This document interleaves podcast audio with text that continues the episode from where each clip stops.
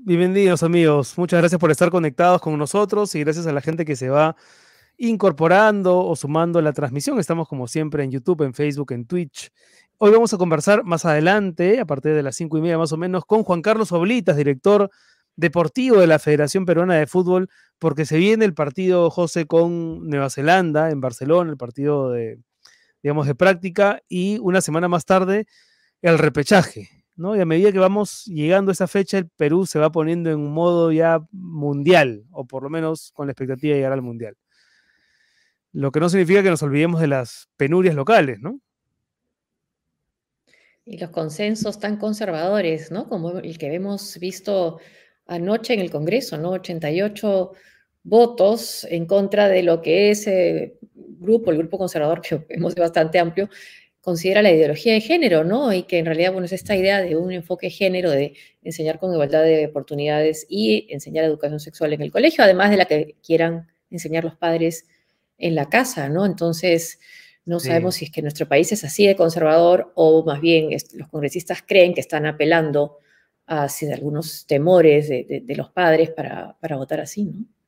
Es tremendo, es tremendo. Yo ponía en Twitter más temprano, el, gobierno en 10 meses ha, ha hecho retroceder el, país 10 años, pero en una semana el Congreso lo ha hecho retroceder 20, ¿no? Porque efectivamente con el tema de la y con el tema de limitar el enfoque de género, si es que no anularlo directamente, hemos retrocedido muchísimo. Pero antes de ir con esos temas, porque hay novedades, vamos con algunos saludos de la gente. Este domingo es el Día de la Madre en el Perú y, queremos invitarlos a que también manden saludos, además de los saludos habituales, a sus mamás. Sobre todo pienso en los peruanos que viven fuera del país y que tal vez tienen a sus mamás en el Perú y que quisieran aprovechar esta vitrina para mandarles un saludo.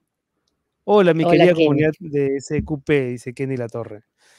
Bueno, ya saben, tienen abiertas las ventanas de SQP.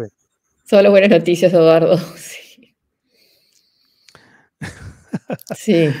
Por si acaso, ¿ah? a, todos nuestros Patreons y, a los miembros premium del canal de YouTube, a partir de las 6 de la tarde, 6 y 10, porque yo creo que la conversa con el CEO Blitas va a extenderse un poquito, vamos a tener uno, un, este, un, entre bambalinas, ¿no?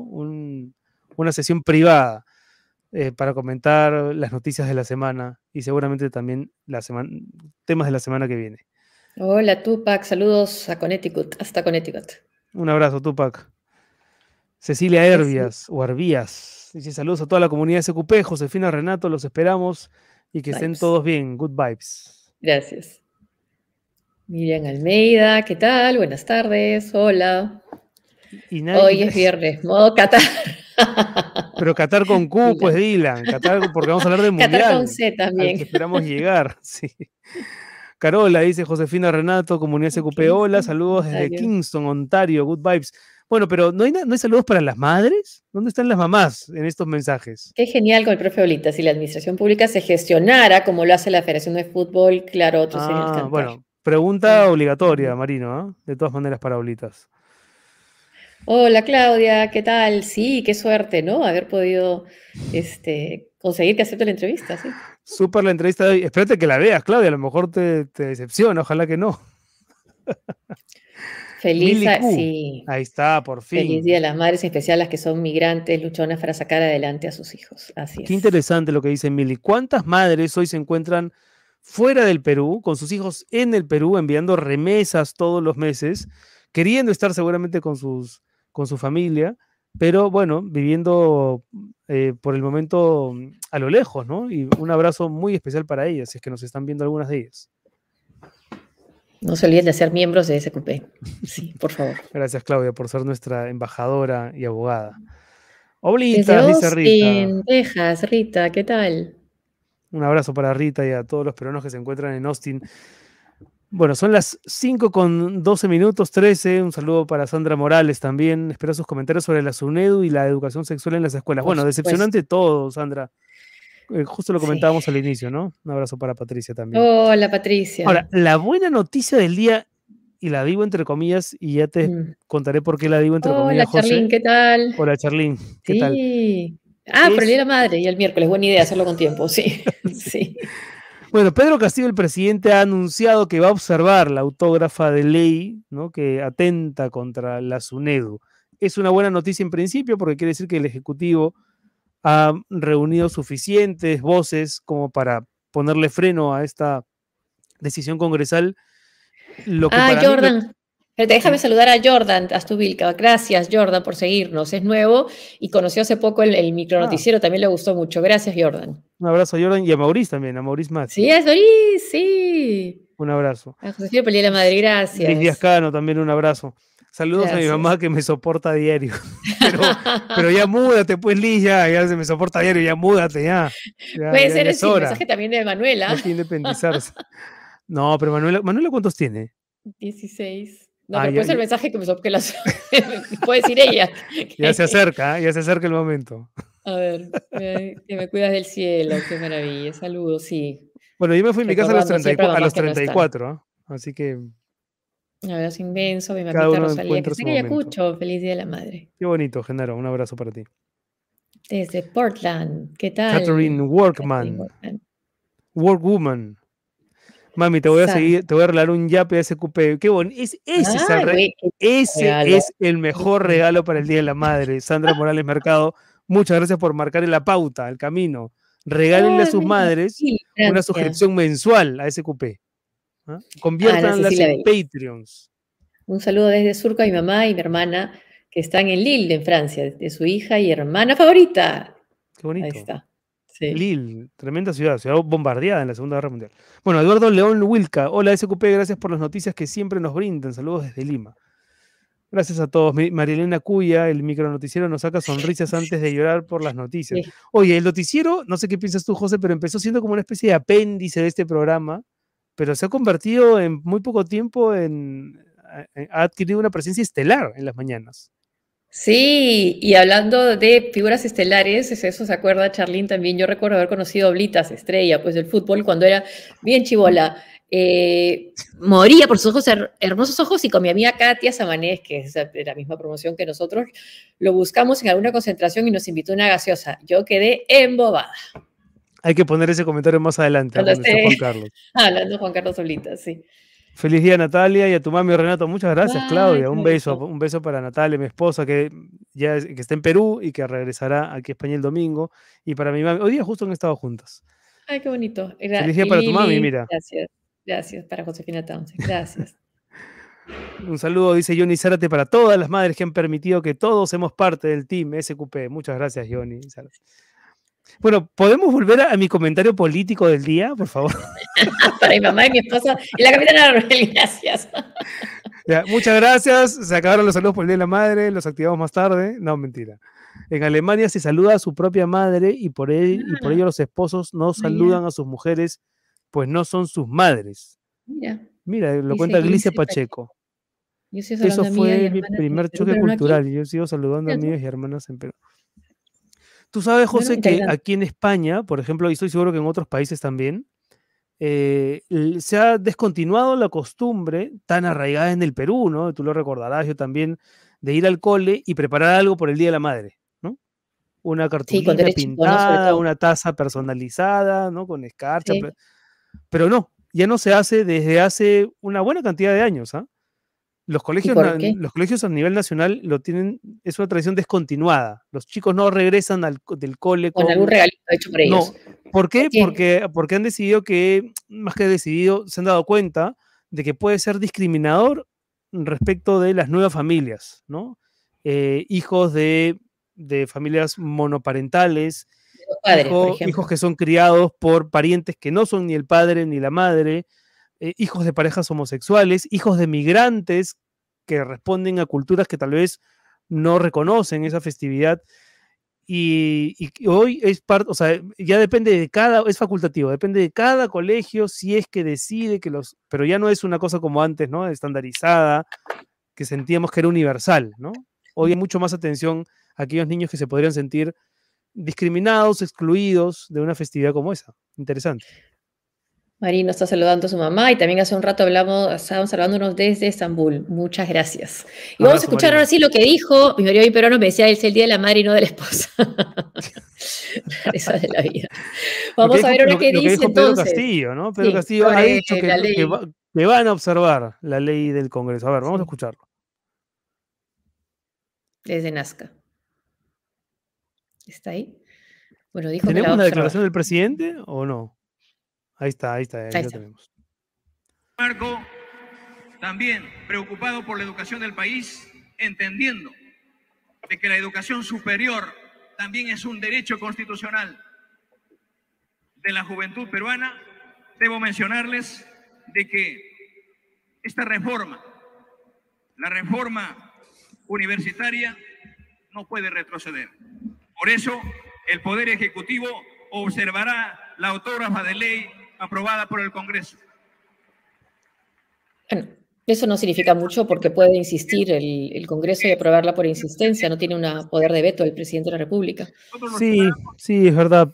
Ahora, claro, parece una buena noticia. Yo, yo, creo que ahí ya se reduce, ¿no? Lo, sustancial del audio y de la declaración es eso. Sí, ya podemos Pero a mí lo que, me, lo, que me, lo que me sabe mal es que primero que lo dice leyendo, ¿no? No parece un convencimiento personal de Pedro Castillo muchos de los, de los congresistas de Perú Libre votaron a favor precisamente de esta contrarreforma, parece más como nuevamente, ¿no? Buscando el salvavidas del momento, aquello que le pueda dar algunos réditos frente a determinados sectores.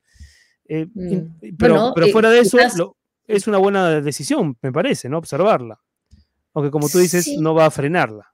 No lo va a frenar. Federico Alponte, estoy listo para firmar y evitar la contrarreforma. Sí, hay una campaña en marcha, ¿no? Bueno, no, este, quizás sea para decir, bueno, a diferencia que Keiko Fujimori, yo no estoy mintiendo, yo sí dije que iba a fortalecer la SUNEDO en este compromiso ciudadano y lo que estoy haciendo es eso, ¿no? O sea, no, no eh, promulgando esta ley que va en contra de la SUNEDO, pero no va a tener mayor efecto práctico. No creo que más congresistas cambien de opinión, por ejemplo, en Perú Libre, que ya votaron igual en las dos votaciones después de esta declaración del presidente, lo veo difícil, sobre todo por la manera como defendió Cerrón, esta, Vladimir Cerrón, esta Tal vez no después de la declaración del presidente, pero quizá esa iniciativa ciudadana que están encaminando, por lo menos en redes, abogados como César Azabache y Luciano López, si es que llegan a reunir una cantidad de firmas tan importante, lo suficientemente importante como para que el Tribunal Constitucional acoja esa, esa manifestación, yo quisiera creer que algunos congresistas, entre los que votaron en abstención y los que votaron en contra, puedan eh, retroceder y pensar el asunto, porque es un asunto muy grave. Podría haber anunciado lo que está diciendo nuestro seguidor, una acción de inconstitucionalidad, ¿no? O quizás mm. también lo está haciendo el presidente para decir, bueno, parece que esto, esto lo define Vladimir Cerrón, bueno, yo pienso diferente en este caso. Pero de ahí, del dicho al hecho, vamos a ver. O tal vez lo ha dicho para, digamos, para quitarle un poco de, Em, digamos, para librarse un poco de la atención que está recibiendo, con justicia además, la denuncia por el plagio, el presunto plagio de su tesis, también, ¿no? O sea, podría ser perfectamente. Hoy, lamentablemente, la palabra del presidente está tan en entredicho que una declaración como esta, que en otro contexto sería bienvenida, pues, pasa por agua tibia. Y lo otro es lo que tú decías al inicio, ¿no? Lo, que, lo otro que decidió el Congreso, que es acabar con el enfoque de género, ¿no? Eh, aprobar un dictamen que, limita el enfoque de género y, limita la educación sexual en los centros educativos. 88 votos. hay un consenso conservador muy fuerte, muy fuerte. Y bueno, y eso probablemente también sea un tema que va, va, a estar presente en las elecciones municipales y regionales si es que López Aliaga, el candidato Rafael López Aliaga, ha, estado, va a estar tan activo con ese tema como lo ha estado en este momento, ¿no? Y con ataques directos a Flor Pablo, ¿no? Sí, a la congresista Flor Pablo, con quien nos solidarizamos, porque yo creo que López Aliaga, Rafael, debería estar enfocado en su campaña municipal aunque claro, es una campaña en la que él se ha subido.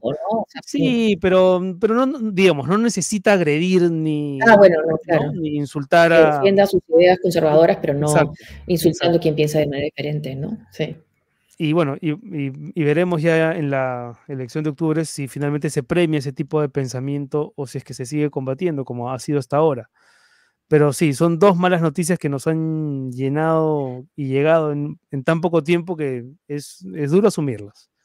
Somos un país recontra conservador en educación sexual y claro, no vamos a dejar de serlo porque no nos vamos a educar a las siguientes generaciones de otra manera, ¿no? También.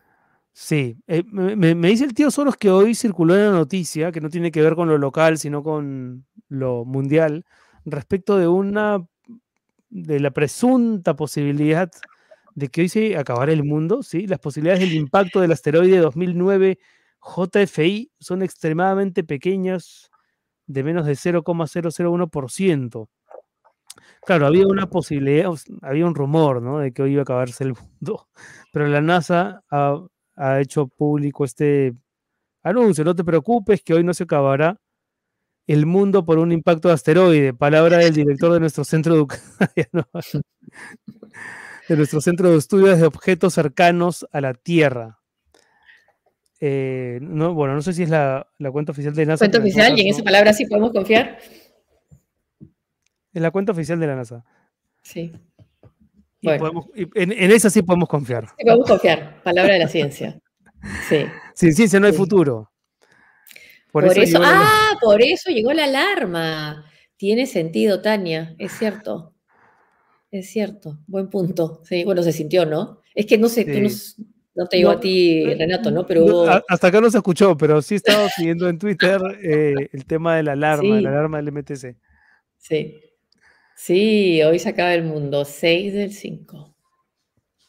Bueno, señores y señoras, eh, a partir del, de dentro de unos cinco minutos empezaremos la conversa con Juan Carlos Oblitas. Si quieren, pueden por supuesto hacer preguntas.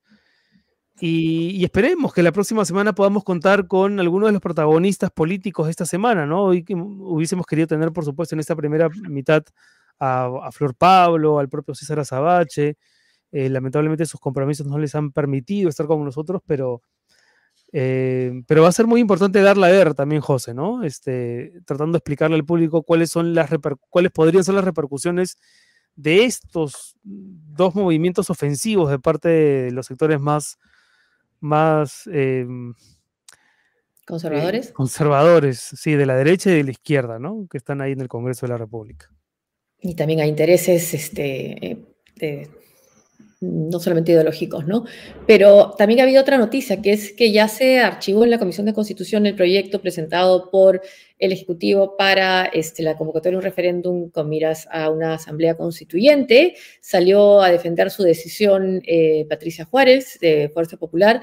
Pero claro, ahí la, defensa que hacen es permanentemente hablando de la inversión, ¿no? que está bien, ¿no? que, que esta constitución defiende la inversión pero no sé si ese es el único argumento el argumento principal para defender una constitución y hacerlo de manera que la mayoría se sienta, mm. Eh, digamos, aparada o que respete esa constitución, ¿no?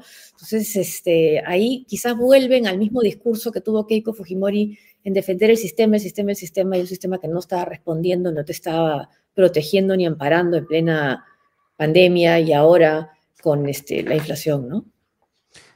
Bueno, en el, en el debate presidencial, Keiko Fujimori señaló ¿no? que ella iba a apostar por proteger a la SUNEDU y, ya vemos que varios de sus congresistas o de los congresistas de Fuerza Popular eh, no, cumplieron por lo menos con lo que en ese momento parecía un buen deseo de la ex candidata presidencial. Son las 5 con 27 minutos. ¿Y está con nosotros? Y está con nosotros Juan Carlos.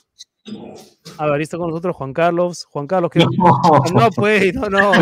Pero por favor, no engañemos a la multitud, por favor. No, no, si viene Juan Carlos ahorita, ¿sabes? Lo que pasa es que a mí me está con nosotros Juan Carlos Vizcarra. Me van a pedrear por las calles. si puedes cerrar tu audio, tío Soros, para no tener. Ahí está, ahora sí. No, al productor hay que darle bola siempre. Siempre, siempre. Aunque no se lo Bien, bien, bien. Bueno, hoy di una buena noticia porque volvió al gol la Padula. sí, eh, lo vi. No jugaba Desde, el, desde el 12 de marzo. Eh, imagínense la cantidad de tiempo sin jugar la Padula porque eh, en esas contradicciones de que estaba lesionado, el técnico no lo quería poner, al final lo puso hoy día. tenían que ganar para, digamos, tentar una posibilidad de subir a la Serie A. No fue así. Perdieron 2 a 1, pero la Padula mm. marcó el empate. ¿No? Eh, contra el SPAL, y ahora van a tener que jugar repechaje contra ¿no? el famoso Ascoli, ¿no? que es un equipo ya que la Padula está de repechaje en repechaje. Sí, sí, sí. está de vuelta en vuelta está la Padula, así que bueno, le queda eso a la Padula que eh, la definición va a ser va a ser ya muy pronto, creo que es el 13 de mayo, es el partido siguiente contra el Ascoli, para ver si asciende a la Serie A. Otra cosa que es increíble, que no les he contado, me parece fantástica. Ustedes saben que, bueno, con este tema de, de, de, Qatar y todo lo que va a pasar en el Mundial, uno de los países que más entradas ha solicitado para el Mundial es Argentina. Argentina, ¿Ah, que siempre copa, dice, todos los mundiales llevan 35 mil, 40 mil argentinos. Bueno, y Qatar tiene este tema también de el, tema de eh, que las leyes pues, prohíben pues, esto de embriagarte, ¿no? hacer desmanes en la calle, todo ese tipo de cosas. Bueno, se han inventado una cosa, escucha bien Josefina lo que es, ¿ah? lo que es la visión de negocio. En Argentina hay una marca famosa que se llama La Breche, que organiza fiestas. Fiestas eh, eh, en discotecas, en lugares, digamos, en barrios alejados de la ciudad. Entonces, ¿qué han hecho? Han contratado un, han, organizado un viaje a Qatar por 12 mil dólares. Te pagan los, eh, eh, esto incluye el pasaje en avión hasta Qatar y cuando llegas a Qatar no vas a vivir en un hotel, vas a vivir en un crucero. Qué maravilla. un crucero para 2.800 personas que tiene cuatro piscinas, tiene seis restaurantes y tres discotecas ojalá lleguemos, ojalá lleguemos al mundial. Al crucero, por, favor. Me parece que está, y está ahorita con nosotros, sí, y está ahora sí el verdadero Juan Carlos. me voy entonces, le dejo el paso a Juan Carlos. no, no, no, no, por favor, quédate, quédate, Juan Carlos Vizcarra. Y está con nosotros Juan Carlos Aulitas. ¿Cómo está, Juan Carlos? Bienvenido, qué gusto verte y, y gracias por estar con nosotros. Hola, ¿cómo están? Un placer saludarlos y muchas gracias por la invitación. ¿Qué tal, Juan Carlos? ¿Cómo le va? Bueno, tantas cosas que conversar, Juan Carlos. A ver, em, justo hablando con, Juan Carlos Vizcarra hace unos minutos, él me recordaba una conversación que efectivamente yo la última vez que conversé contigo en el 2014 o 17, perdón, 2018, después de la clasificación a Rusia en la Videna, y tú me dijiste algo que no me olvido, y mira cómo han pasado los años y parece que no ha pasado el tiempo.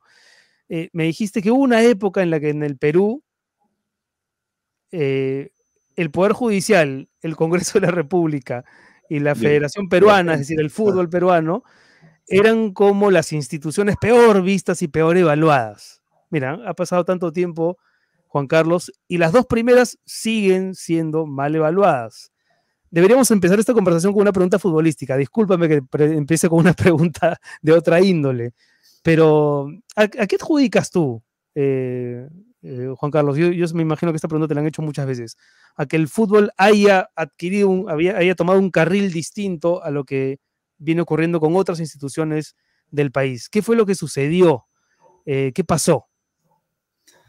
A ver, eso, esa conversación que tuvimos yo la saqué de un estudio que se hizo, creo que lo hizo el Grupo Apoyo, si no me equivoco. Sí, sí, tal cual. Y, era remarcable esto, estos temas puntuales del Poder Judicial, del Congreso y de, y del fútbol. Era, estaban a la par, eran las instituciones hasta cierto punto eh, que eh, eran muy mal vistas en el mm, Perú, mm. Eh, con una cultura de la negatividad, una cultura de la derrota, de, del fracaso que, que, era notorio.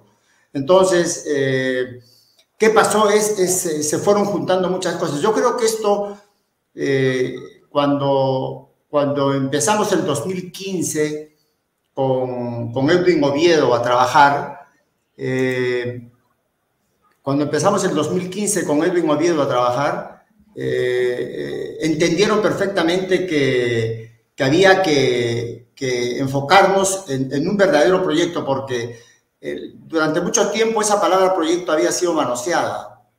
A todos lo llamamos proyecto, un, ciclo de un técnico que, duraba dos o tres meses o un año. Listo, el proyecto tal. y, yo les hice ver que, no es así. Que si queríamos ver el proyecto tendríamos que hacerlo de una forma tal que sea integral.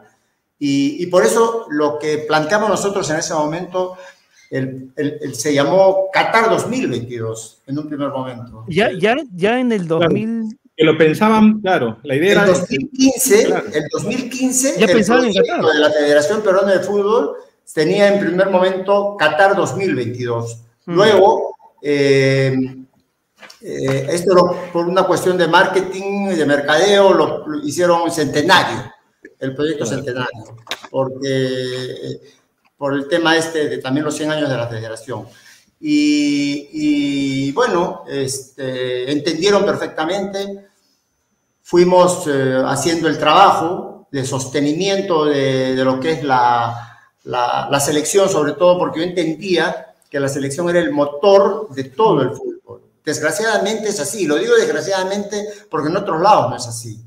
Por ejemplo, en Inglaterra no clasifica la selección al Mundial y empieza el torneo y no pasa absolutamente nada, siguen todos los Acá en Perú no, el motor sigue y por mucho tiempo seguirá siendo la selección. Entonces, eh, eh, lo que había que cambiar ahí era todo el, el, el, tema que está alrededor de la selección. Y en eso, mi estimado Renato, estamos todavía lejos. En eso sí, es, eh, yo tengo una, una una, pequeña o una gran frustración, diría yo, de, eso que todavía nosotros no lo hemos podido solucionar. La selección está bien encaminada, mm. pero todo lo que está alrededor de la selección todavía le falta encaminarse. Y ese es, eso es algo que, estemos nosotros o, quien venga después, creo que esa es la gran tarea que, tenemos para, para que el verdadero desarrollo se dé, eh, como lo vuelvo a repetir, en forma integral. Interesante. Ahora, y un poco en lo que dijo eh, Juan Carlos eh, Renato, este descrédito de las instituciones, desprestigio del Congreso, desprestigio del Ejecutivo, hace un poco que nuestras esperanzas estén más que nada en, la selección, ¿no? Y como miras a finalmente llegar al Mundial, ¿qué, qué impacto puede tener esto en los jugadores, en el equipo? Psicológicamente, ¿no? Además. Bueno, eh, miren, esto yo me voy a retrotraer un poco cuando íbamos a jugar el repechaje con Nueva Zelanda, en la anterior Copa del Mundo. Eh, conversando con el psicólogo de la selección, Marcelo Márquez, eh, eh, él, me preguntaba ¿qué, qué, mensaje potente tenemos que dar a los jugadores para, para afrontar este partido. Este partido que teníamos, habíamos empatado el 0-0 allá en, Nueva Zelanda y jugábamos acá y, conversaciones van, conversaciones vienen conmigo, le digo, Marcelo, lo que hay que meterles a los jugadores es que, es que nosotros, ellos particularmente como jugadores, no tienen que cargar con toda la carga de un país, no tienen que cargar con todo el peso de un país. No, no pueden, nosotros no, o sea, los jugadores de fútbol, el fútbol no soluciona los problemas del país. Mm, mm. Lo que podemos dar son mensajes esperanzadores, mensajes de esperanza que es algo que nosotros los peruanos lo dejamos mucho de lado. ¿Qué está pasando en el país ahora? Es falta de esperanza, porque no creemos en las instituciones, eso es todo. Entonces, la gran, la gran tarea de Ricardo, el gran mérito de Ricardo, ha sido que este grupo de jugadores eh, ha, entrado en una especie de, empatía, hay una empatía muy grande con la gente, eh, Ricardo y los jugadores, es, impresionante, yo lo veo y, yo, yo, he jugado, he clasificado a dos mundiales y lo que veo ahora, ese, ese afecto y ese cariño de, la gente me hace recordar un poco el año 81 cuando clasificamos, pero esto es más potente. ¿Y mm. eso es por qué? Porque, insisto, el, el, el la gente en, nuestro país ha perdido la esperanza y ven en el fútbol ese atisbo de esperanza, de aferrarse a algo de creer en algo. Y, a los jugadores hay que, hay que hacerles ver que los problemas del país no tienen nada que ver con ellos. Ellos son ciudadanos comunes y corrientes, como todos nosotros. Antes de ir con la, pregunta, con la pregunta de Juan Carlos, una, una, duda nada más. ¿Cómo era en la época en la que tú eras jugador? Porque hoy todas las elecciones tienen coach, psicólogo, lo cual me parece que está bien. El fútbol sufrió una revolución y se sofisticó, pero ¿cómo era, por ejemplo, en el 78, en el 80, cuando también había problemas políticos en el Perú? Crisis también. ¿Cómo vivían ustedes ¿Había un psicólogo que les iba a hablar o no? Mucho, al fútbol. Claro. Es que el, el año 78 el, había un gobierno militar. En toda América, había militares en toda América. Y en un primer momento con Velasco Alvarado, quisieron desaparecer el fútbol profesional, querían que sea todo como en Cuba. Y luego con el general Morales Bermúdez, eh, la cosa volvió a, la normalidad, digamos, pero, pero se utilizó mucho al fútbol como una propaganda política. Claro. Sin lugar a dudas. Y esto yo se lo conversaba, se lo, se lo explicaba a mis, a mis compañeros. Y yo les decía que la línea que, que es muy delgada. En, cuando nosotros como jugadores de fútbol nos metemos en política, eh, la línea es muy delgada. somos ciudadanos comunes y corrientes y podemos opinar, pero no debemos dejar utilizarnos en política, mm. Sobre todo con el gobernante de turno. No, mm. no, no, me refiero específicamente ahora, sino siempre, con el gobernante de turno. Claro. claro. Entonces, eh, ¿cómo era? Si había psicólogos, había psicólogos, pero muy someramente, muy someramente. Y, esto de usar la camiseta durante la campaña, apoyando implícitamente que hicieron algunos jugadores eh, a Keiko Fujimori, ¿fue una utilización eh, política o fue un derecho de expresión de cada uno? Para mí fue un derecho de expresión. Para mí particularmente fue un derecho de expresión.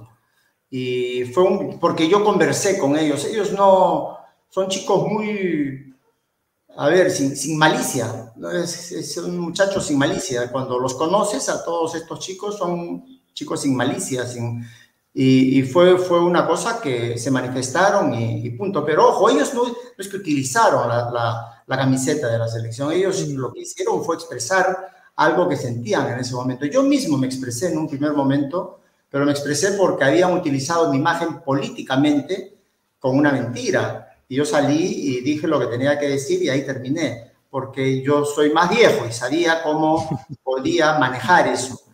Eh, pero eh, yo no me olvido, yo no me olvido que el partido con Colombia, el partido del, del, que jugamos con Colombia acá, que perdimos 3-0, sí. Eh, en las redes sociales decían, vamos a editar los goles de Colombia por estos... Imperdonable. Imperdonable. locura, ¿no? Ahora muchos de ellos se quieren subir al carro, pero por eso es que yo siempre les digo, cuidado, con la política hay que tener cuidado. La política es un tema, a ver, trascendental en, nuestros países, en todos los países. Y hay que interesarse en la política, pero para eso hay que leer, hay que, hay que comunicarse con todos, saber cómo opina uno, cómo opina el otro, y no te puedes mandar por mandar también. Y hubo opiniones diferentes, ¿no? Renato Tapia, por ejemplo, tuvo una opinión distinta. Él, él son opiniones diferentes. Yo converso mucho con Renato Tapia. Renato es un chico muy inteligente, tiene una idea, eh, este, una idea propia, lógicamente. De, él, se considera un chico progresista, de izquierda y, perfecto. Pero él, ahora, entre ellos, el manejo es. Eh, en la selección, solamente una vez hubo un pequeño problema. Yo no viajé. Yo no viajé pero eso se solucionó inmediatamente. Por eso mismo que les estoy diciendo. Y ahí es donde, ahí sí yo trato de intervenir más directamente porque eh, eh, esos pequeños detalles son los que eh, a veces hacen que un equipo no rinda. Claro, claro. Que un, que un, grupo se parta, ¿no? ¿Perdón? O que un grupo se parta, ¿no? Un grupo tan ah, cohesionado en lo deportivo se parta en lo social. El país estaba partido casi, ¿no? Y la selección es una reproducción a escala, ¿no? Del país también. Así es. Juanca. Bueno, me toca antes eh, que nada saludarlo, Juan Carlos. Eh, es un placer estar con él, porque además es un héroe deportivo de nuestro país. Y sobre todo le mando saludos, Juan Carlos, desde toda la gente del Apunte Bombón en el Valle de Cambo. Le manda saludos porque usted también es, de la provincia de Valle, usted de Mollendo. No me, lo, iban, no me, iban, a, no me, no me, iban a dejar pasar mis, mis amigos del Apunte Bombón. Saludos a Juan Carlos. yo tengo en la punta de bombón un compañero de colegio, eh, este, que era el Almonte, ¿cómo se apellida? Bueno, no recuerdo exactamente ahorita, se me ha ido, que él vive en la punta de bombón. Yo tenía muchos compañeros. Sabes que yo hace poco estuve, hace, fui a Arequipa, y de Arequipa con mi esposa pasamos yendo para dar una vuelta por Mollendo, pero no, no iba a bajar porque estaba lleno Mollendo en pleno verano. Y me fui hasta Cocachacra. Para, no llegué a ir a la punta, ya, ya, ya se me hizo tarde y no quería cuando regresaba a Arequipa que me agarre la noche para comer los alfajores de la curva. No, y los alfajores de la curva son geniales. Así es. ¿Manjar o miel?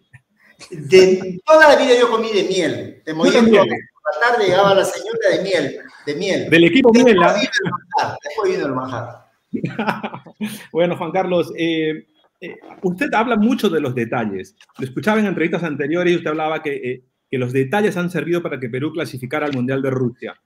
Hay, hay una cuestión que me, me, parece increíble en todo esto, ¿no? Cuando eh, usted hablaba del proyecto de que la federación se había puesto el proyecto Qatar, porque es verdad que ustedes se proyectaban a, ocho años de trabajo, ¿no? Y llegar al Mundial de Qatar. Eh, pero en esos momentos tuvieron la, la, idea de irlo a buscar a Reinaldo Rueda, ¿no? El técnico colombiano.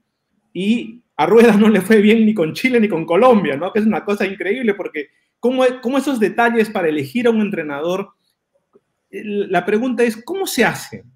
¿Cuál es la, qué, qué buscaba usted como, como, digamos, como el, el gerente deportivo de, de, de, de, la selección peruana, ¿qué se busca a la hora de, elegir un entrenador de fútbol? Y en este caso, la elección con Gareja le, le salió perfecta.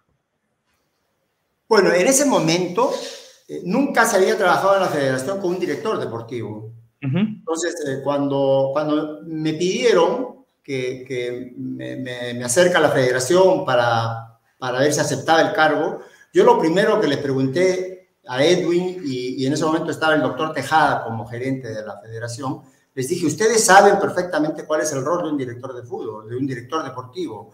Ustedes saben que el director deportivo tiene la autonomía suficiente como para poder este, analizar y luego, eh, en este caso específico de la selección, escoger al técnico, no a los jugadores. En un club sí puedes escoger jugadores, pero en la federación es escoger al técnico y la gente que va a trabajar alrededor de él con ya conversando con el técnico. Sí, perfectamente, me dijeron. Bueno, entonces yo voy a darles ciertas pautas y ustedes al final tienen que elegir porque la decisión la tienen que tomar ustedes en el directorio. Eso es así. Yo propongo, pero y les voy a dar las razones. Yo primero dejé que, que un poco que, que lo cubren, que, que hagan, hagan este, todo. Una, una, de ideas. Porque entendía, los dirigentes cuando cuando comienzan a hablar de fútbol, comienzan y no pagan. ¿Vamos o no? ¿Y, y creen que saben? Y después los, los senté y les dije, yo tengo un nombre, yo tengo un nombre y, y, y quiero ir a buscarlo. Ese se llama Ricardo Gareca. Me dijo, pero Ricardo Gareca estaba acá en la U, este, ¿cuáles son los, los requisitos que tú crees que... Es muy simple. Ricardo Gareca viene, primero que nada conoce el medio, segundo, que lo más importante, viene cuatro o cinco temporadas con Vélez Arfield.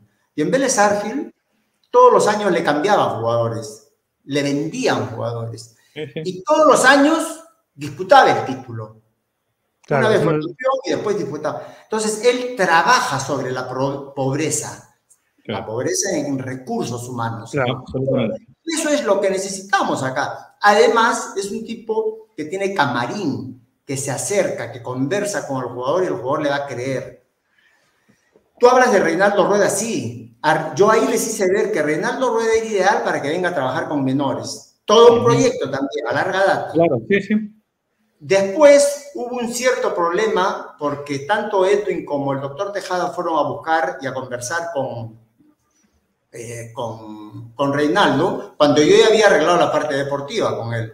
Y ahí se armó todo un lío al final me hicieron caso, gracias a Dios, y como yo siempre les digo a ellos, ustedes tranquilos, yo tengo mi angelito de la guarda al lado que nos va a ayudar, tranquilos, se reían ellos.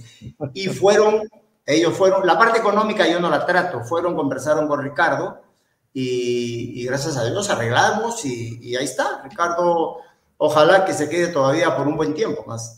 Ahora, Juan Carlos, eh, Juan Carlos Sí, solo, solo quería eh, eh, montarnos en esta parte porque me parece que está buena. Eh, yo creo que uno de, la, uno de los aciertos de, de, de, de, Ricardo, Juan Carlos, ha sido el hecho de, entendernos, ¿no? De entender al, al, al, peruano, de entender cómo somos, ¿no? Porque, y esta pregunta te, te, la hago a ti, ¿cómo somos los peruanos? O sea, ¿cuál crees que es eh, aquellas dificultades que encontramos para entendernos, para, que, para sacar lo mejor de nosotros? ¿Cómo sí lo logra Gareca? y cómo otras instituciones, por decir los políticos, no logran transformarnos como sociedad. Bueno, no, no, no, es una pregunta fácil, pero yo tengo una idea clara sobre eso que es el tema de la identidad. Nosotros los peruanos tenemos un problema con nuestra identidad. Eh, y el fútbol, justamente, a través del trabajo también de Ricardo, lo que ha hecho es eh, hacernos más fuertes siendo lo que somos. Tú ves en el fútbol cholos, chinos, negros, blancos, eh, rubios, de todo. De todo.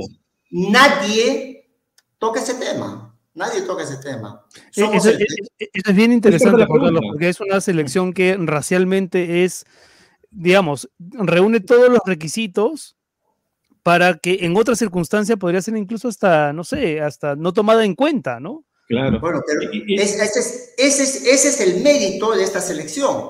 Y eso es lo que hace que la gente mm. esté tan pegada a este grupo.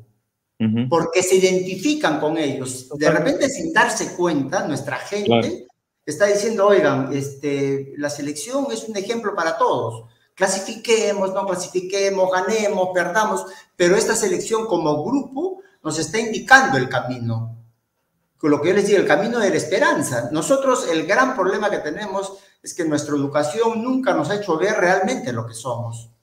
Somos un compendio de razas, somos un compendio de, seres humanos eh, que proviene de distintas eh, razas, pues así hay que decirlo, pero al final somos el Perú, pues somos peruanos. Ahora, Juan Carlos. Soy, cholo y soy camello, yo siempre digo eso. Yo tengo sangre árabe. Ah, claro, Saba, ¿no? Y sangre chola. Yo soy claro. Eh, vas a Puno, vas a Bolivia, si quieres más adentro, vas a hay, hay, muchos oblitas allá. Y soy Saba, y soy eh, descendiente palestino, soy cholo y soy camello, pero por sobre todo soy peruano. Y así somos todos. Los códigos, los códigos de conversación también cambiaron. ¿Cómo le hablas a uno, a los millennials? Porque la, selección hoy está integrada por gente muy joven, ¿no? Cueva, por ejemplo, que mañana es portada de Somos, que cambió tanto él, ¿no? Para bien, felizmente.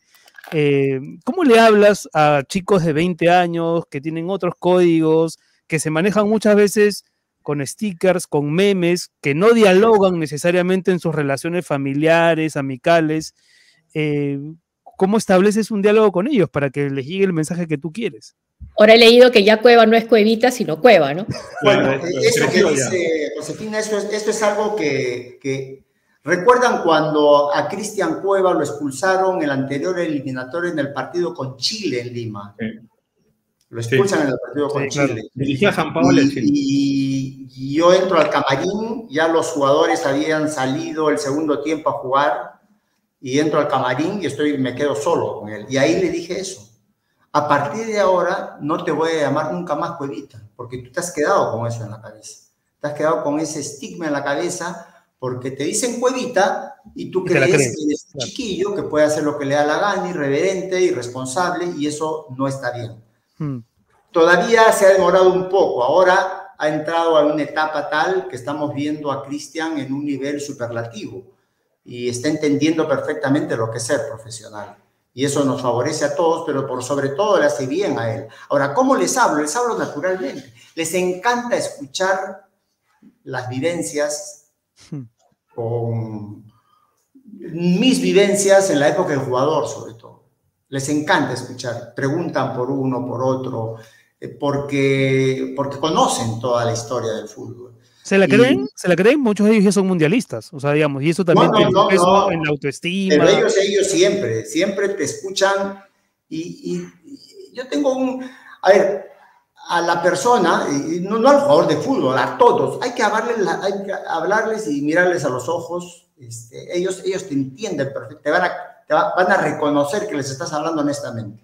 Mm. Tú tienes, y cuando se portan mal, también te escuchan y te escuchan cuando les digo, pero samba canuta. Lógicamente, la voz que se tiene que escuchar más en una selección es la voz de Ricardo Gareca. La voz del técnico es la voz del psicólogo, del preparador físico, del director deportivo, del presidente de la federación, de todos. Al final esa es la voz que pesa, porque es el que está día a día en el trabajo con ellos. Yo estoy siempre atrás de Ricardo sosteniendo ese trabajo. La mínima cosa que necesite, ahí estamos. Tenemos un grupo de trabajo en gerencia de selecciones para eso justamente. Mm. Pero a quien tienen que escuchar permanentemente es a Ricardo. Es lo que yo siempre también le digo a Ricardo. Tú tienes muchos colaboradores, perfecto, pero a quien tienen que escucharlo es a él. La voz de Ricardo es la voz que más tienen que escuchar. Y, sobre el tema de la comunicación, leí en una entrevista que dijo que hace, algún, hace tiempo que no sabe de nada de Paolo Guerrero. ¿Ha intentado comunicarse nuevamente con él, con miras a ver si es convocado o no? ¿Ha habido ya algún contacto? A ver, eh, lo que pasa es que el tema de Paolo es muy similar al tema de, Jefferson. Eh, tiene lesiones que todavía no se recuperan y están mucho tiempo sin jugar. Entonces, eh, es, desde mi punto de vista, es poco probable que sean tomados en cuenta. Es muy poco probable, es, yo diría hasta imposible. a ver, Toda esta semana, por ejemplo, he tenido un, día solamente reunión con Ricardo y con, el cuerpo técnico, porque ya están en la etapa del posible llamado de la gente que va a ir a jugar, de los jugadores que van a ir a jugar el repechaje.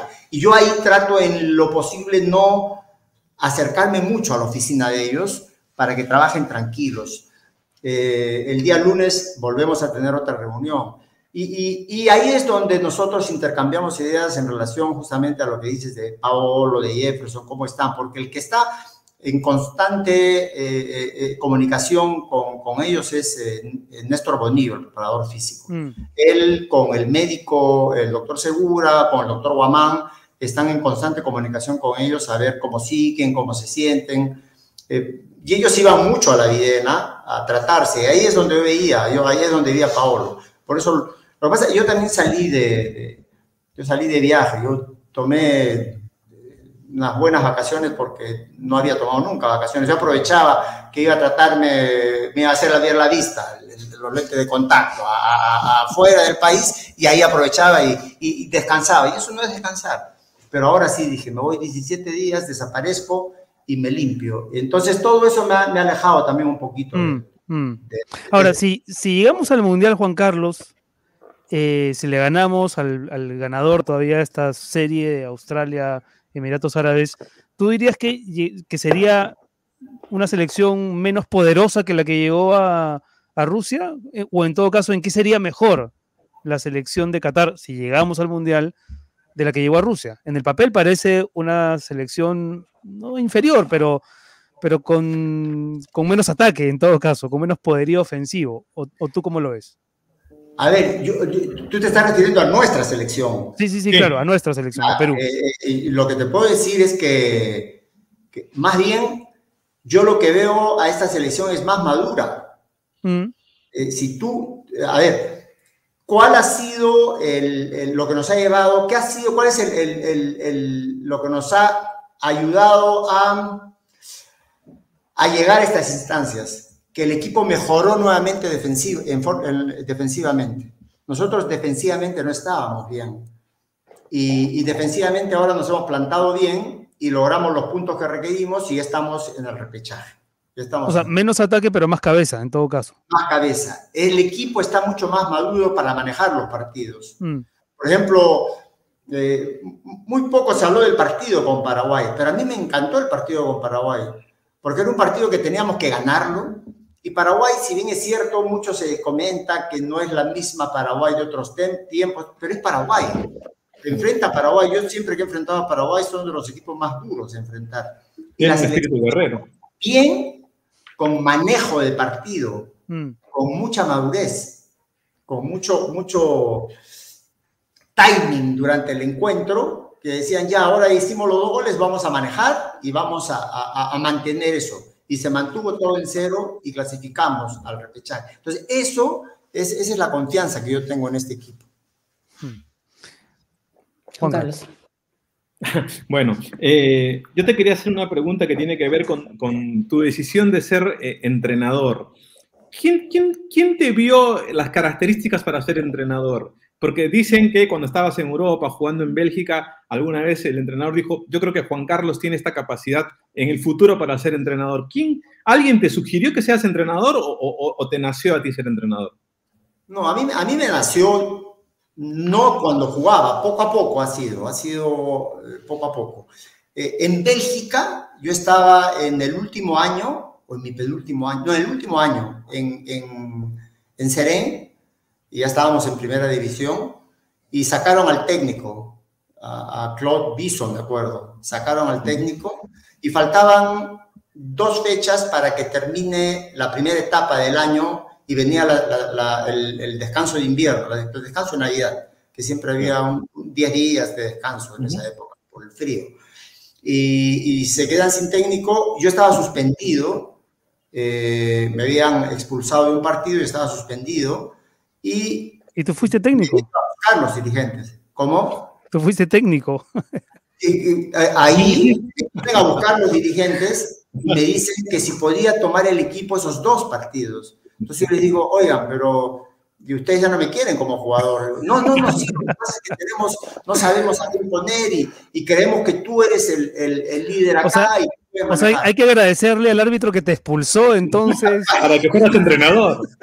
Y, y no, y, y, como en esa época en Bélgica no había necesidad de tener el, en, en realidad en Europa no había necesidad. El carnet de entrenador. No, claro. yo, yo no había estudiado para ser técnico.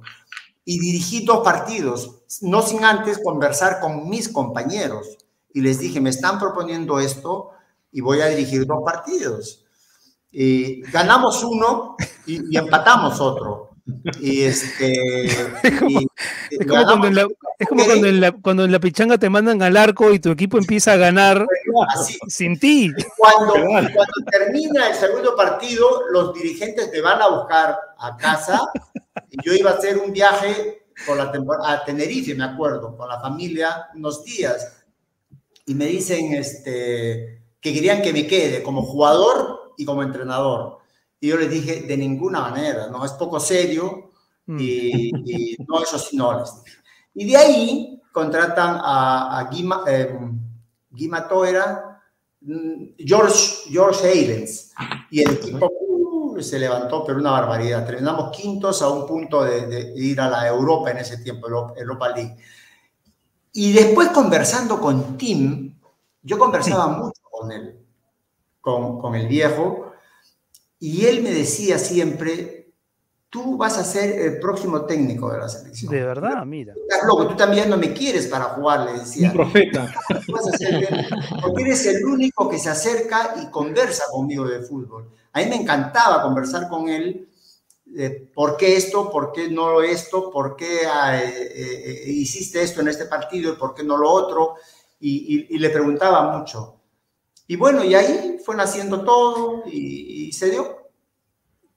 ¿A quién, ¿A quién, ves con pinta de técnico de esta selección? ¿Quién crees que vaya a ser el técnico, el de, los jugadores? Yo, yo, siempre he dicho al que de esta selección, a Tapia.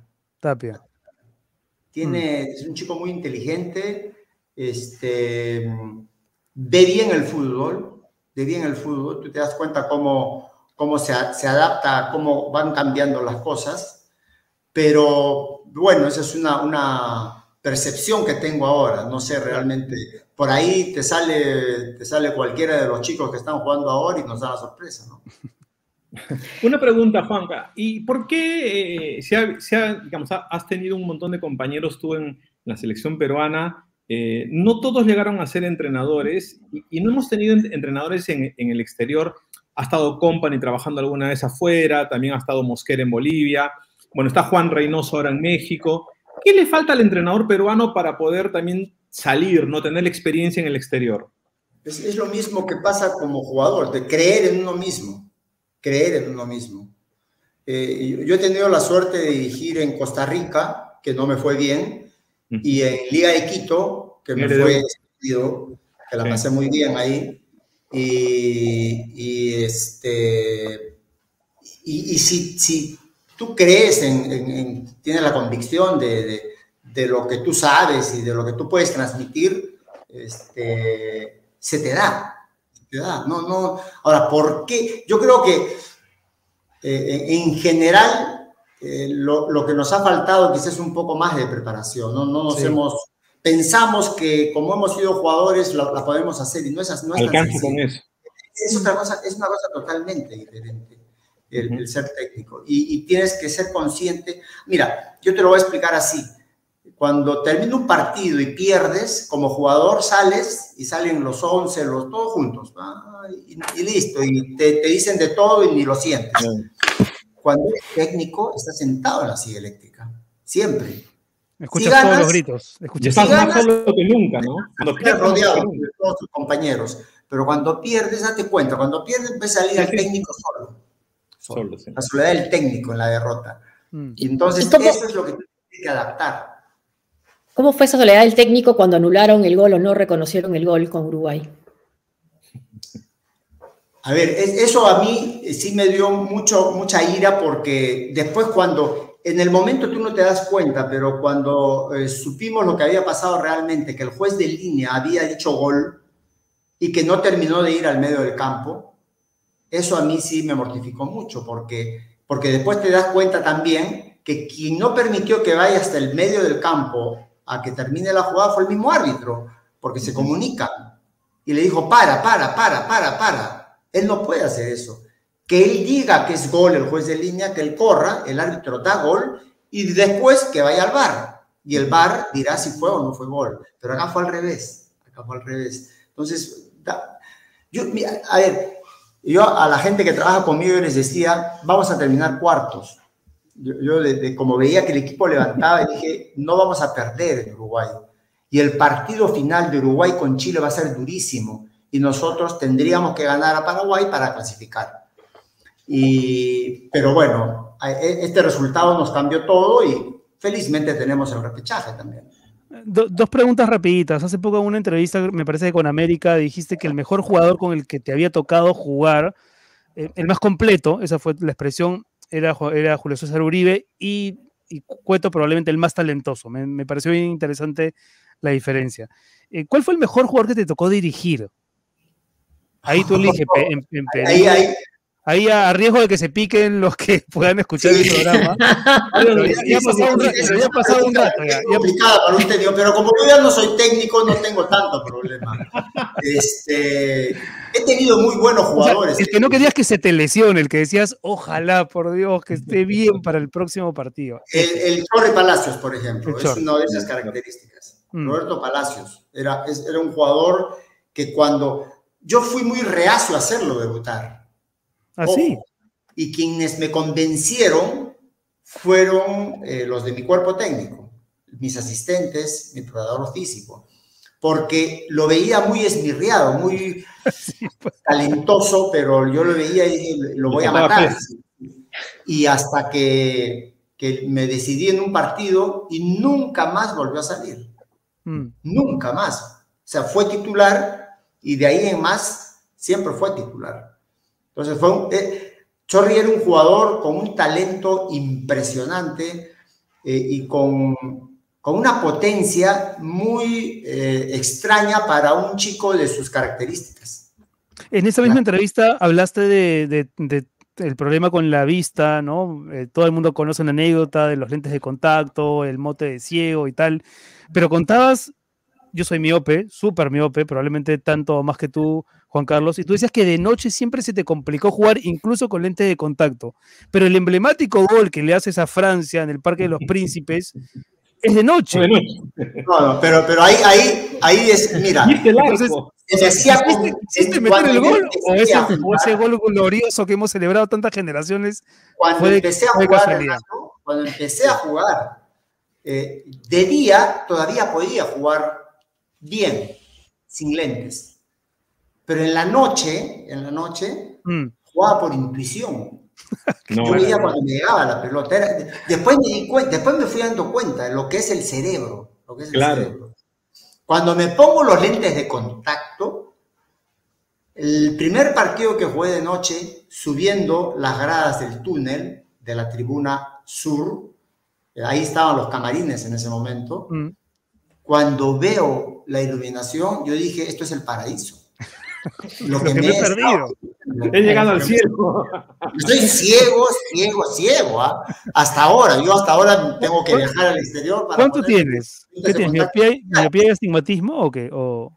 el problema que yo tengo, además de la miopía y del astigmatismo, es el queratocono. Wow. Tengo la córnea queratocono. O sea, la córnea en punta, deforme. No, estoy con la córnea redondeada. No, no, se puede operar. Entonces, no, entonces eh, no se puede operar, ojalá, no se puede operar. Entonces, eh, ya he conseguido un médico en el exterior que, que me ha puesto los, esclerales, son unos lentes de contacto esclerales que son más grandes, duros, rígidos, pero grandes, y estoy en el paraíso nuevamente, volviendo a vivir. Sí. A ver, José, Juan Carlos. Tengo la última. Yo, bueno, José primero, voy, voy al final si quieren. Ah, sí, es que mi hijo es del fútbol y estaba un poco la idea de esto que no habían estado jugando Gianluca Lapadula ni Cristian Cueva por unos meses, ¿no? Pero ahora han jugado y lo han hecho bien. Si hubo alguna duda sobre en qué estado estaban, ya quedan disipadas esas preocupaciones. Bueno, en el caso de Gianluca, eh, lógicamente eh, el, cuerpo técnico está muy, muy preocupado porque ha estado muy, muy este, eh, aislado del primer equipo. Esa es la realidad lo aislaron del primer equipo. Hoy día ha vuelto a jugar, ha hecho un gol, me parece que perdieron, pero ha hecho un gol. Ahora, yo particularmente no estoy preocupado por él. ¿Por qué? Porque el partido de repechaje es uno solo. ¿Y por qué es uno solo ahora? Cambió eso, ¿no? Ah, esa fue disposición FIFA que la cambiaron de la noche a la mañana con el tema de, la calendarización, del COVID, así como no se juega el Mundial en junio, pero nosotros vamos a el Mundial en junio, son cosas que para mí inentendibles. Mm. Mejor no meterse en la cabeza de la gente de FIFA. Eh, y, pero con Gianluca eh, yo no tengo problema. Y Cristian tampoco. Para un partido, en ese partido das, das todo, absolutamente todo. Y, a pesar de que tú puedas estar en menores condiciones atléticas, eh, la, la mente juega más en ese momento que la parte eminentemente física. ¿Quién le enseñó a cantar a Gianluca Lapadula contigo Perú? Que se la sabe completa. Es que es un chico muy inteligente. Tú sabes que Gianluca cuando vino acá todavía no hablaba castellano. por eso, eso, eso, me llama la atención, claro. No, él no hablaba castellano. Cuando Ricardo va el 2015 a hablar con él, él me dice, eh, Ricardo me dice, este chico es italiano, no es peruano, este es italiano. No hablaba castellano, estaba con traductor. Y en ese tiempo él quería jugar por la selección italiana. Después cambian las reglas y, el mismo Gianluca lo llama Ricardo. Lo llama Ricardo y, Ricardo nos comenta sobre el tema y se sacaron sus papeles en tiempo récord. Nos ayudaron, eh, en ese momento la Cancillería nos ayudó mucho. Y, este, pero de ese tiempo ahora, Gianluca es un criollo más y se interesó mucho en conocer nuestra historia. Qué bonito eso. Se él, él, eh, involucró. Él, quiso viajar. Si no viaja más es porque es muy conocido ahora acá. No puede salir. Al comienzo salía acá en Lima y ahí nomás lo tenía, no pasaba nada, pero ahora no puede salir. Imagínate si va al Cusco, si va a, a, Chachapoyas o, sabe dónde. Él, pero él quiere conocer más de la cultura nuestra. Qué maravilla. Y, ahora sí, es que con nosotros. Bueno, tengo dos preguntas. ¿Puedo, hacerlas o no? Tenemos ¿Tienes derecho, tienes derecho a una. Gracias. Eh, ya voy a hacer una pregunta para nuestro productor que es fanático del Real Madrid. ¿Cómo, ¿Cómo oh. explicas, Juan Carlos, como entrenador, esa victoria perdiendo 89 minutos 1 a 0 y lo das vuelta en dos minutos? Como entrenador, digo, ¿no? O sea, ¿cómo, cómo se explica eso? ¿Es la mística, la camiseta, el escenario? Es, es, es mucho de eso que tú has dicho, es mucho de eso que tú has dicho. En eso también tiene que ver mucho el rival, que no puede, un, un, equipo como el Manchester City, que jugó los dos partidos y en los dos partidos manejó y dominó el partido y en el uno termina 4-3 cuando podía haber terminado 5-0 y en el otro termina perdiendo 3-1, algo ha pasado con el City. Ahora, el Real Madrid es, es una mística, pues. Sí, sí, es una mística. Eh, pero, pero el mismo Guardiola lo dijo. Ojo, que vamos a jugar con el Real Madrid. Y para jugar con el Real Madrid y ganarle, tienes que hacer el mejor partido de tu vida y mucho más todavía. Pero y no lo hicieron City. Ahora, ahora, si me preguntas a priori quién gana de Liverpool con, con Real Madrid, para mí el favorito es Liverpool. Liverpool, sí. Mm. Solamente te quería hacer una comparación. Un nivel eh, de, superlativo, diría yo. Eh, futbolísticamente, que, que, bueno, se juega un partido también y cualquier cosa puede pasar. Pero te diste cuenta que eso de la mística también eh, tiene que ver con la selección. La selección también ha encontrado una forma de jugar los partidos y de creer que los pueden ganar, porque el partido contra Colombia nos pasó exactamente lo mismo. Tuvimos casi contra nuestro arco 80 minutos, 90 minutos y lo ganamos en la última jugada porque creíamos que podíamos tener una, ¿no? Esa, es la diferencia de esta selección con, con otras selecciones de, de, de, los últimos 15, 20 años, ¿no? el tema de la mentalidad. y en eso, pues, lógicamente, Ricardo ha tenido ha hecho un trabajo espléndido. El jugador, el jugador sabe que sale a la cancha a competir con cualquier rival. Y cuando tú compites, se pueden dar los tres resultados, lógicamente, pero no te van a pasar por encima tan fácilmente. Y eso es lo que tiene este grupo. Por eso es empatía con la gente. Por eso la mm. gente se ha, le, ha, agarrado mucho cariño a este grupo. Y, creo que independientemente de que si clasifiquemos o no, eh, el reconocimiento a Areca y el equipo y el trabajo de la federación del otro lado, eh, es, sí, es impecable. Mi última pregunta, Juan Carlos, ¿tenemos con qué soñar hacia el futuro? Es decir, ¿hay recambio para esta selección o estamos ante el ciclo final, un ciclo final de un periodo precioso que nos ha dejado llegar a semifinal de Copa América, final de Copa América, un mundial y probablemente otro mundial? ¿O tú crees que todavía hay posibilidad de seguir soñando? Con eso te dejamos libre. Ya, mira, eh, yo justamente esto lo conversé con Ricardo hace, cuando llegué justo de viaje, conversé esto con él.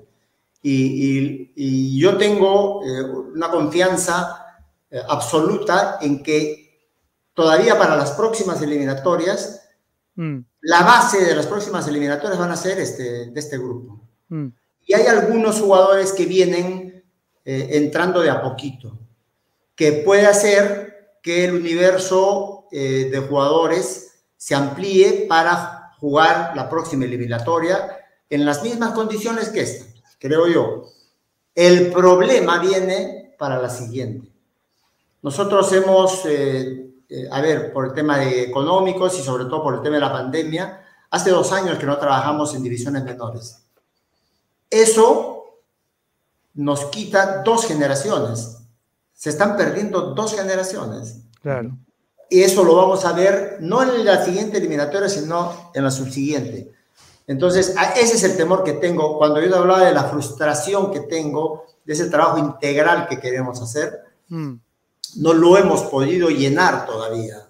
¿Por qué? Porque necesitamos de, otros apoyos, de otra, de otra, de, dentro del mismo estamento fútbol hay algunos que todavía no están trabajando como deben trabajar. Y ahí yo les meto siempre en la cabeza, los dirigentes de fútbol, los clubes de fútbol, si no se ponen los pantalones, si no trabajan con menores, si no sientan las bases, vamos a tener problemas y después vamos a entrar y otra vez caer, eh, que van a pasar 36 años para clasificar.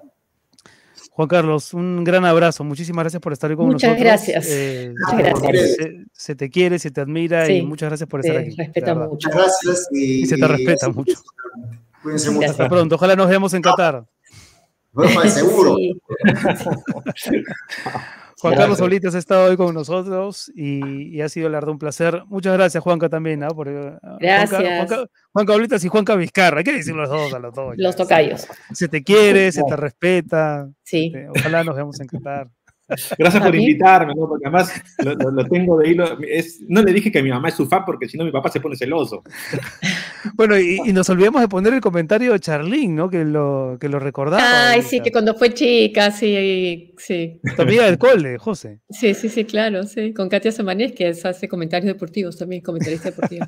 Qué linda entrevista. He viajado atrás en el tiempo. está. Fan de Juan Carlos Oblitas. Seguro tenía su póster con, de Glostora. en todas las peluquerías del país estaba la foto de Oblitos.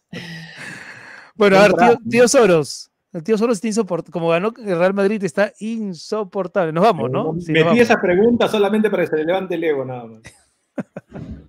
Pero cuando va a jugar, ya. Eh, bueno, nos encontramos el lunes, señores. Muchas gracias, que tengan un gran fin de semana. Gracias, Juan, gracias José. Fin de semana. Chao, y no se olviden de darle like al, al video, suscribirse al canal. Sí. ¿Y qué más?